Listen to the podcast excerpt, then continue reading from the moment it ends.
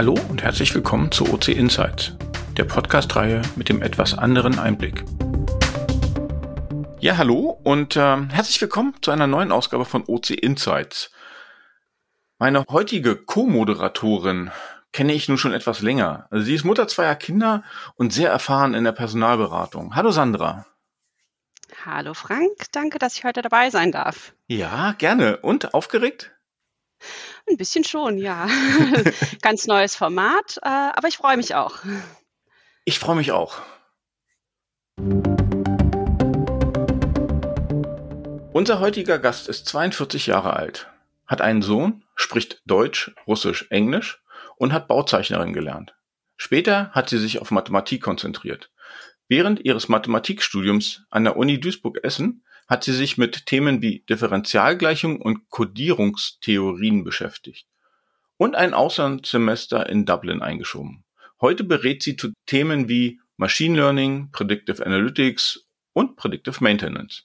Neben der Arbeit schlägt ihr Herz für Speedskating, Singen und Tanzen. Hallo, Tasja Haberkorn. Ja, hallo Frank. Hallo Sandra. Schön hallo. hier zu sein.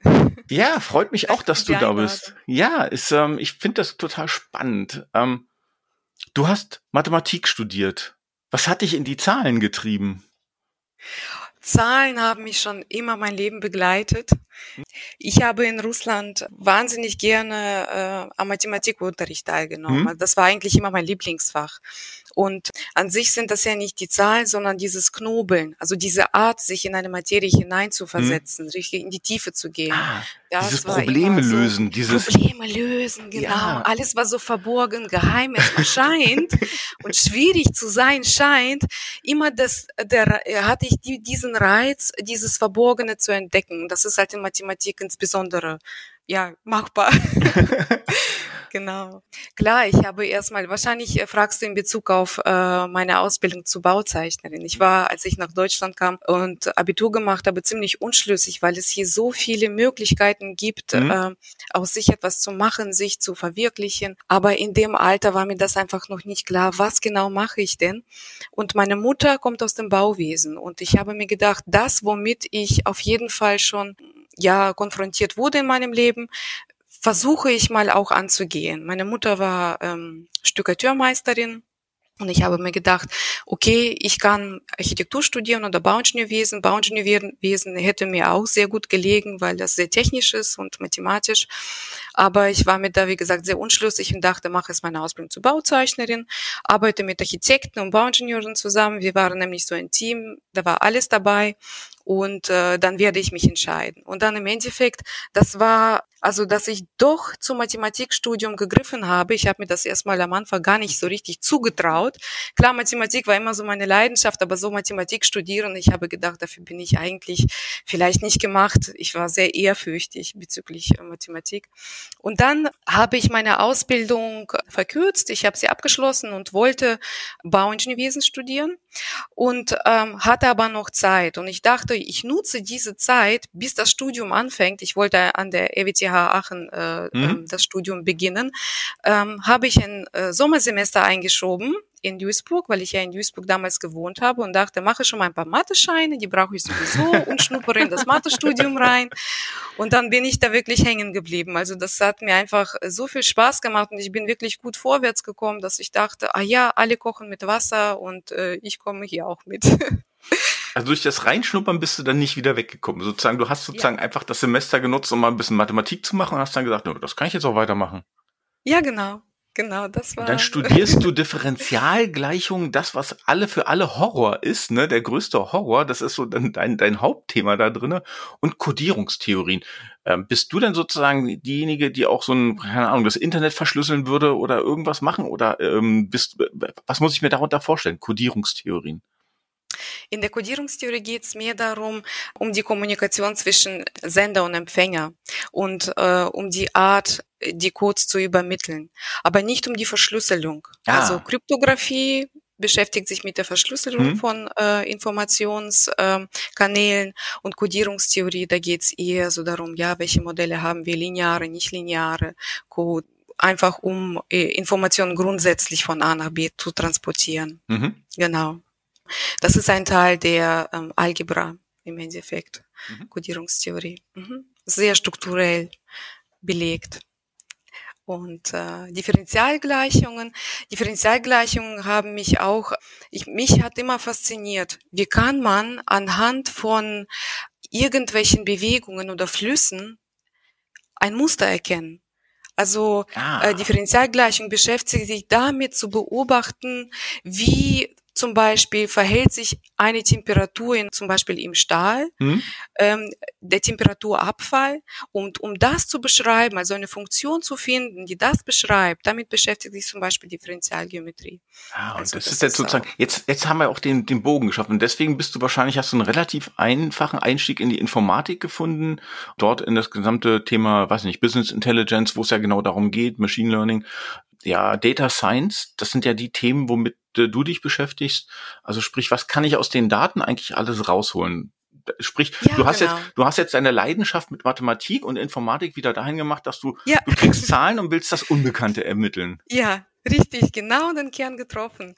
Das ist der Reiz äh, der Daten, ja. Also alles, äh, was wir so speichern, was wir ablegen, äh, mhm. können wir, das sind ja unsere Erfahrungswerte und das können wir alles nutzen. Wir können dort Muster erkennen. Und wenn die Daten komplex werden, komplex nicht im Sinne, dass wir sehr, sehr viele Daten haben. Also es gibt manche, die haben einfach ein falsches Verständnis von Big Data. Big Data bedeutet nicht von der, ähm, von der Menge einfach, also von der sage ich mal, in die Länge viele Daten, hm? sondern in die Breite. Das hm? heißt, je mehr unterschiedliche Faktoren ich habe, die eine Sache beschreiben, hm? desto komplexer wird es und desto schwieriger ist es für einen Menschen, diese Komplexität einfach, weil wir ja unterschiedliche, sage ich mal, Attribute miteinander kombinieren können. Da gehen wir so ein bisschen in die Kombinatorik rein schon. Und das ist ja eine un unglaubliche Anzahl an Variationen. Das kann ein Mensch einfach in einer effizienten Zeit nicht mehr bewerkstelligen. Und dafür sind die Algorithmen da, die machen uns das Leben leichter. Mhm. Tasja, Frauen in der Informatik sind ja immer noch, äh, ich will nicht sagen eine Seltenheit, aber noch ein bisschen unterrepräsentiert. Was kannst du denn anderen Frauen mitgeben, die so auf dem Weg in die Informatik sind? Oder wie kannst du Informatik anderen Frauen schmackhaft machen? Ich würde sagen, unabhängig, also ich war, ich bin, weil ich in Russland aufgewachsen bin, habe ich irgendwie nicht dieses Mindset, dass Frauen insbesondere betrachtet werden müssen. Mhm. Das werde ich, äh, mhm. ich werde hier vielleicht oft nicht äh, äh, auch missverstanden, aber in, in Russland hat ein Geschlecht nie eine Rolle gespielt. Dort hat, ob ein Mann oder eine Frau äh, die gleiche Möglichkeit gehabt, eine leitende Position zu haben, zumindest das, was ich erlebt habe. Äh, was nur zählt, dass äh, dass jede Frau einfach, auch wenn die Berufe technisch sind und sehr männerlastig sind, keine Angst zu haben, sondern wirklich ähm, ihren Weg zu gehen, das, was ihr Spaß macht, wirklich anzugehen, in die Tiefe einzusteigen und einfach ja total auf sich zentriert vorwärts zu gehen. Also darum, darum geht's doch. Es geht ja nicht um das Geschlecht, es geht um den Menschen an sich. Was möchte ich? Was äh, sind meine, meine Stärken? Äh, wo, wo möchte ich mich hinentwickeln? Was reizt mich? Und sich da einfach komplett unerschrocken weiterentwickeln. Ich habe Gleich noch passend dazu eine Frage. Also gerade wenn jetzt jemand da so rein will oder so, was muss er sich denn vorstellen? Wie sieht denn dein Tag als Business Analystin aus, wenn du jetzt dich mit den Daten von Kunden beschäftigst? Also was machst du da? Meine, wie muss man sich das vorstellen? Sitzt du da eher und programmierst irgendwas? Bist du eher in irgendwelchen Tools unterwegs und analysierst etwas? Schreibst du mehr Konzepte? Wie muss man sich das vorstellen? Ah, das ist so eine Mischung von allem. Wobei richtig programmieren muss ich nicht, äh, kann ich, aber ähm, mhm. jetzt erstmal nicht. Ähm, also als Business Analyst äh, schafft man eine Brücke zwischen einem Problem beim Kunden. Mhm. Man schaut sich die Daten an, beziehungsweise man formuliert erst einmal, welche Daten benötigen wir für das entsprechende Problem des Kunden. Denn teilweise äh, weiß der Kunde ja auch nicht. Er weiß ja nur, ich habe die, dies und jenes Problem ich habe die und die Daten, aber er weiß ja nicht, welche Daten ihm die Lösung liefern. Und mit dem Gefühl für Daten ist dann meine Aufgabe zu schauen, was gibt's überhaupt, auch unterschiedlichen Daten und diese Anforderungsanalyse insofern zu gestalten, dass man möglichst viele äh, Leistungsmerkmale aus dem Unternehmen herauszieht. Leistungsmerkmale, das sind Daten, die für ein Problem am aussagestärksten sind weil es ja nicht nützt, mit allen Daten zu arbeiten, dann sind wir uneffizient, wir verbrauchen zu viel Energie. Das, man muss ja an die, an die Umwelt denken, weil viele vergessen ja mittlerweile, die denken, oh, wir sammeln Daten, wir äh, rechnen jetzt alle möglichen Algorithmen, vergessen dabei, dass jede Rechnung äh, CO2-Ausstoß mhm. Ausstoß hat. Ne? Das heißt, dahingehend muss man schon vordenken und wirklich ganz geschickt die Daten, Daten aussuchen und dann das kommunizieren zum Beispiel zu unseren Entwicklern. Ähm, Konzeptentwicklung passiert auch komplett interdisziplinär im Team. Wir besprechen, was gibt es überhaupt für Möglichkeiten, äh, wie gehen wir vor, gehen wir, schauen uns die Daten erstmal ähm, rein statistisch an, erstmal deskriptive Statistik, wir beschreiben die Daten. Und wenn wir in die Modellbildung hineingehen wollen, dann ist zum Teil auch meine Aufgabe ähm, vorzustellen, welche Arten des maschinellen Lernen, Lernens gibt mhm. es und was eignet sich gerade für mhm. unser Problem? Also es gibt zum Beispiel diese großen vier Bereiche überwachtes, unüberwachtes, teilüberwachtes und bestärkendes Lernen. Und je nachdem, wie die Daten aussehen und wie die Problemstellung ist, eignet sich am besten nur ein bestimmtes Verfahren. Ja. Und wenn man das eingeschränkt hat, dazu bieten sich äh, eine Reihe von Algorithmen an und man probiert sie einfach aus. Aber das Ausprobieren geht, ähm, klar, es geht auch sehr, ähm, wie soll ich sagen, ähm, spielerisch. Äh, aber man muss schon, also an meiner Stelle zum Beispiel sehe ich auch die Rolle des Einschränkens der Algorithmen, also wirklich die möglichst passenden schon mal auszusortieren und mit denen das Problem schon mal versuchen zu lösen und gucken, welche Ergebnisse diejenigen sind, die am wahrscheinlichsten sind. Also wo das Modell wirklich am besten äh, Vorhersagen trifft, dann nimmt man eben dieses Modell und ähm, implementiert es dann beim Kunden. Also meine Rolle ist, äh, beim Kunden zu gucken, was ist das Problem, mhm. geeignete Daten zu finden, dann nach innen äh, zu kommunizieren zum Team, mit dem Team gemeinsam die Lösung ausarbeiten und äh, diese Schritte, also diese inkrementelle, wir gehen ja meistens inkrementell vor mit Scrum, kommunizieren wir die Inkremente in so einem Review nochmal mit dem Kunden. Äh, wenn der Kunde alles verstanden hat, dann ist super, denn wenn ähm, ich denke mal, es geht auch darum, ein Kunde ist zufrieden, wenn er versteht, was gemacht wird. ja. Wenn er vor böhmischen also, Dörfern sitzt, dann ist er auch unzufrieden. Also ich äh, an meiner Stelle, wenn ich etwas nicht verstehe, bin ich äußerst unzufrieden. Ja, dann versuche ich wirklich so lange zu gucken, bis ich bis ich was verstehe und dann fühle ich mich echt glücklich. Ja, also das kann macht ich nachvollziehen. So eine, ja. ja. Du bist ja noch gar nicht so lange bei Opitz Consulting. Ähm, wie waren denn deine ersten Tage? Ähm, was, was stand so im Mittelpunkt? Was ist passiert? Ja, in den ersten Tagen habe ich ein paar Kollegen kennengelernt und ein paar neue Kollegen, die auch ähm, im März angefangen haben bei Opitz wie ich. Und dann habe ich mich in die Systeme etwas eingearbeitet, ja, so wie ähm, womit arbeitet Opitz? Also mhm. ähm, jedes Unternehmen hat ja so ihre Tools. Ähm, es ist sehr wichtig, sich mit diesen Tools auszukennen. Und das waren so die ersten Schritte wie, wie in meiner ersten Woche. Wie hat das funktioniert mit der Corona-Zeit jetzt? Also du hast die Leute ja, du konntest ja nicht jetzt ins Büro gehen und sagen, hallo, mm. ich bin hier. Ja. Äh, wer bist denn du? Ja, das wie stimmt. Das wie hat denn das funktioniert? Ja, das ist auch so. Ich war sehr aufgeregt, weil ich mir auch gedacht habe, wie wird das denn funktionieren? Wie gestaltet das Opitz, ähm, äh, dass die Einarbeitung überhaupt funktionieren kann? Mhm. Und äh, ich war total erstaunt, weil äh, man durch Teams ja einfach äh, durch die Videoübertragung, ähm, klar, es ist jetzt nicht leibhaftig, äh, mhm. leibhaftiges Face-to-Face, -face, aber es ist schon, äh, man sieht ja die Person und man kann sich austauschen, egal welches Problem man hat. Ich wusste schon in der ersten Woche, wen ich ansprechen kann. Ich habe einen Mentor beiseite, der mir, der mich auch unterstützt und den ich auch zu jeder Zeit, wenn er gerade, wenn ich sehe, hat gerade ein bisschen Zeit, äh, fragen kann. Ja, also das ist eine offene Kultur und ich wurde direkt ähm, in, in der ersten Woche schon in zwei Projekten vorgestellt und konnte in die Projekte reinschnuppern, konnte schon äh, einige Vorgehensweisen kennenlernen. In einem Projekt zum Beispiel arbeiten wir nicht mit Scrum, aber agil. Und äh, in dem Projekt, ähm, wo wir zum Beispiel Anomalien erkennen wollen, da arbeiten wir mit Scrum. Also diese beiden Methoden agil, aber ähm, ja, Scrum oder nicht Scrum, ja, die kennenzulernen. Das war auch interessant. Ne? Ja. Es ist auch sehr unterschiedlich. Ja. Ne? Nee, das war schon richtig. Also ich bin zwar jetzt in der dritten Woche, aber ich fühle mich schon richtig gut eingearbeitet. Das ist schön. Äh, wirklich das klingt toll. So soll es doch sein. ja, und mein, äh, mein Teamleiter ist schon sogar der Meinung, dass ich komplett ready bin für, äh, für Kundenprojekte. Also Na dann. zuvor ja, genau. Zuvor war ich in zwei internen und jetzt äh, geht's richtig äh, zum Kunden hin. Mhm. Bin schon gespannt.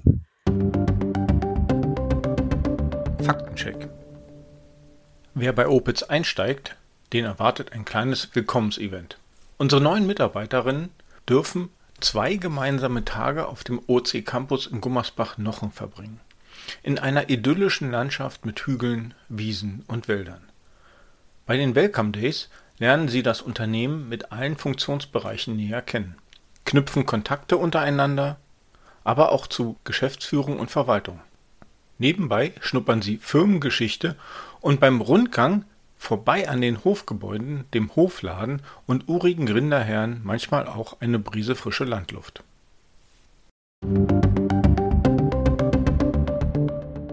Jetzt würde ich mal einen kurzen Schwenk machen. Wenn du mal nicht arbeitest, wo würde man dich denn dann antreffen?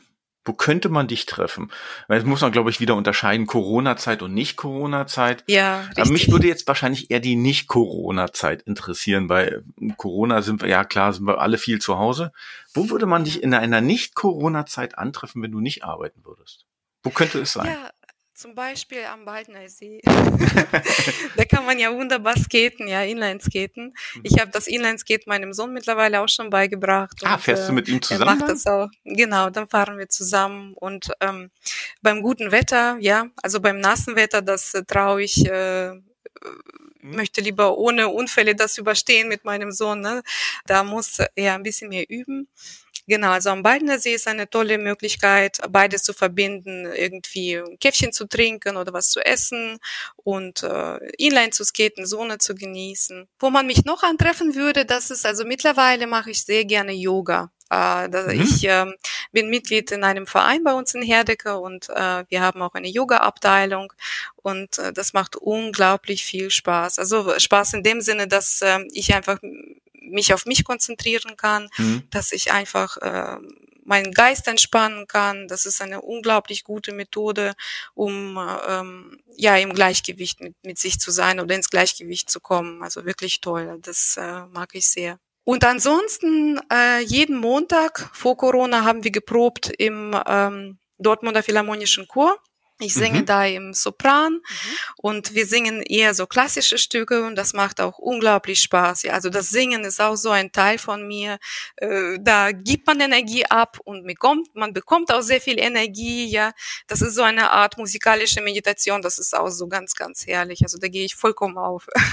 Ah, da das fehlt ich, mir momentan extrem. Ja, ja, das glaube ich. Da kann ich ja. dir nur den Tipp geben: Horch dich mal ein bisschen äh, bei uns um. Da gibt's den einen oder anderen Kollegen, die eine oder andere Kollegin Kolleginnen, die auch im Chor singen, ja, und die halt auch so ein Faible dafür haben, die jetzt sogar schon ähm, mit ihrem Chor online üben, weil sie keine Lust Ach. mehr haben, so lange zu warten. Und hier gibt's Tools, die man dort nutzen kann. Also in der Hinsicht, horch dich einfach mal um. Ich glaube, da gibt's das ja. eine oder andere Möglichkeit, um das, das auch mal online zu machen. Ja. Schön. Singen bei Opis, das ist doch auch was Tolles. Dann vielleicht müssen wir noch singen, genau, vielleicht müssen wir noch mal einen Chor gründen bei der nächsten Sachen oder sowas. Keine Ahnung. Ja, ich ja, bin genau, nicht ja. dabei, sage ich jetzt schon. Ich habe Singen immer fünf gehabt in der Schule, ja. Also ich bin gerade mhm. so durchgekommen. Ja, okay. Du könntest uns aufnehmen. Ja, aufnehmen kann ich. Das ist super. Da bin ich dabei. Ich würde noch mal kurz auf das Inlineskaten zurück. Ähm, machst du das so hobbymäßig oder würdest du auch mal dir vornehmen, einen Marathon zu skaten? Früher, also bevor ich äh, meinen Sohn geboren habe, da bin ich tatsächlich zweimal Marathon geskatet, ja. Ah, und ich war sechste Duisburgerin, ja. Oh, was? Wahnsinn. ja, bei meinem, welch, in welchem Jahr war das? Glaube ich 2009. Genau, 2009er Marathon ist schon lange her. Ne?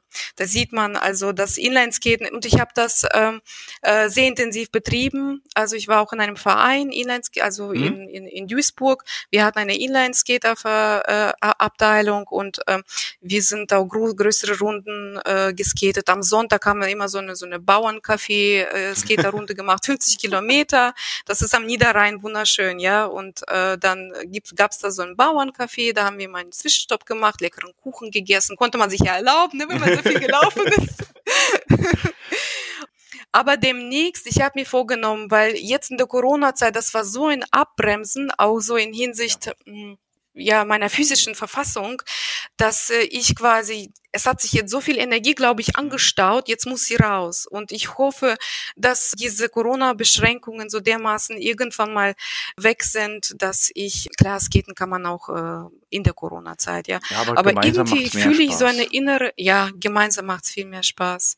Wieder mal ähm, mit äh, so mehreren Leuten, irgendwie fünf, sechs äh, Familien. Das ist auch schön. Also äh, viele von meinen äh, ehemaligen Mitskatern äh, hatten auch äh, Kinder und das ist ganz toll, wäre ganz toll, dann zusammen auch mit meinem Sohn zu skaten. Ah, das freue ich mich drauf. Das kann ich kann dir gleich noch einen Tipp geben. Also ich bin ja Berliner, ne? Also erstens der Berlin-Marathon, ah. wunderschöne flache Strecke. Also da bist ja. du richtig schnell.